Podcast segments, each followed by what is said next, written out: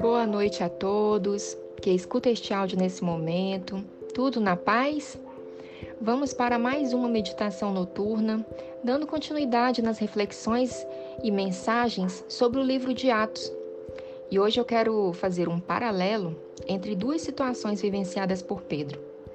Então, a primeira leitura que farei está lá no livro de Mateus, capítulo 14, versículo 31, que diz assim: Imediatamente, Jesus estendeu a mão e o segurou, e disse: Homem de pequena fé, por que você duvidou?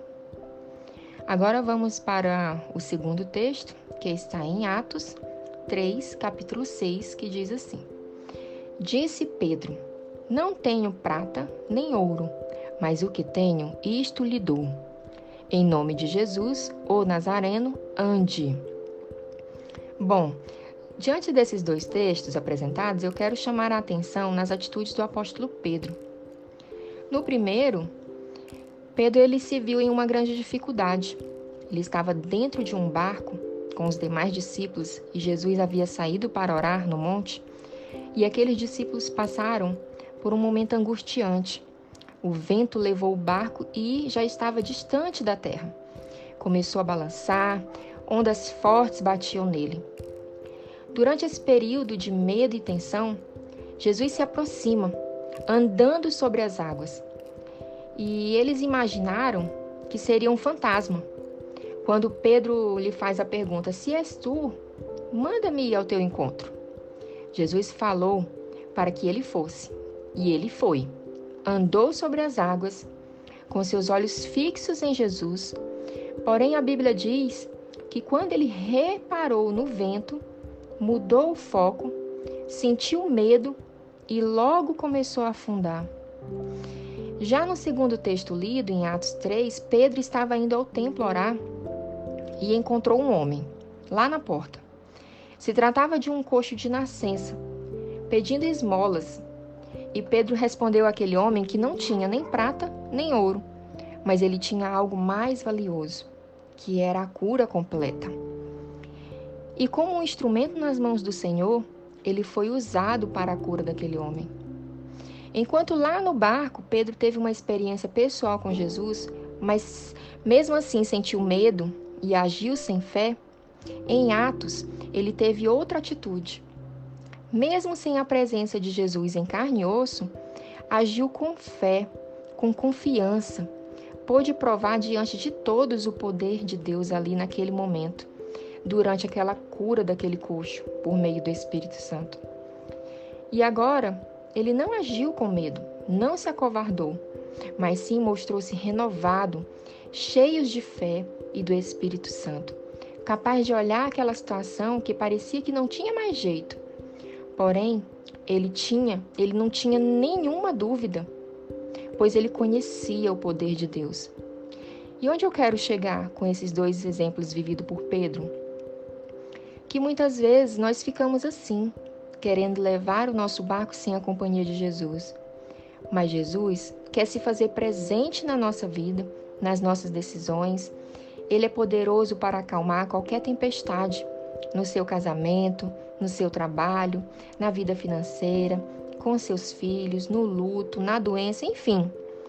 Apenas entregue seu barco nas mãos dele, sem perder a fé e sem temer, como Pedro fez naquela hora mas mantenha seus olhos fixos em Jesus, que ele te ajudará a sair dessa situação que tens enfrentado.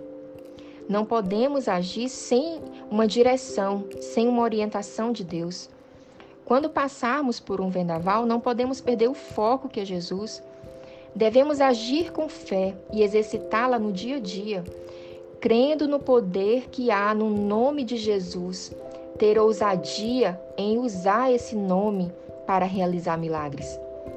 É olhar para o seu casamento e saber que ele pode ser restaurado. Olhar para o seu filho e confiar. Confiar que esse conflito vai passar. Que esse problema que você está enfrentando vai se resolver. É olhar para a enfermidade com outros olhos e crer que Deus é capaz de curar.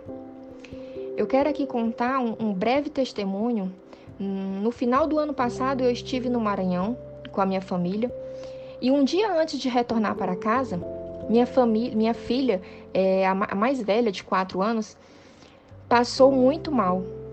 Comeu alguma comida que não lhe caiu bem na barriga e aquela situação complicada, eu fiquei com muito medo. Medo de no dia seguinte ela sentir febre e nós sermos barrados no aeroporto e impedidos de viajar. E ela já tinha ido algumas vezes ao banheiro e estava bem fraquinha. Quando eu olhei para ela e disse: Filha, vamos orar que Jesus vai te curar. Ela segurou nas minhas mãos e ali mesmo, naquele local, a gente fez uma oração naquela madrugada.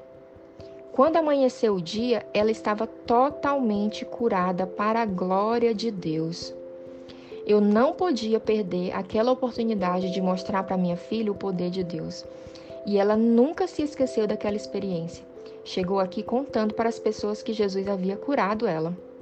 Assim também, eu creio que Deus vai fazer com essa situação que você tem passado, que você tem vivido. Basta você crer. Apresente para ele suas dificuldades, esteja disposto a ouvir o direcionamento que ele te dará. Vamos orar? Pai, abençoe essa vida que me ouve nesta hora. Encha, encha a vida dela de fé, de esperança, que ela possa ter experiências reais com o Senhor.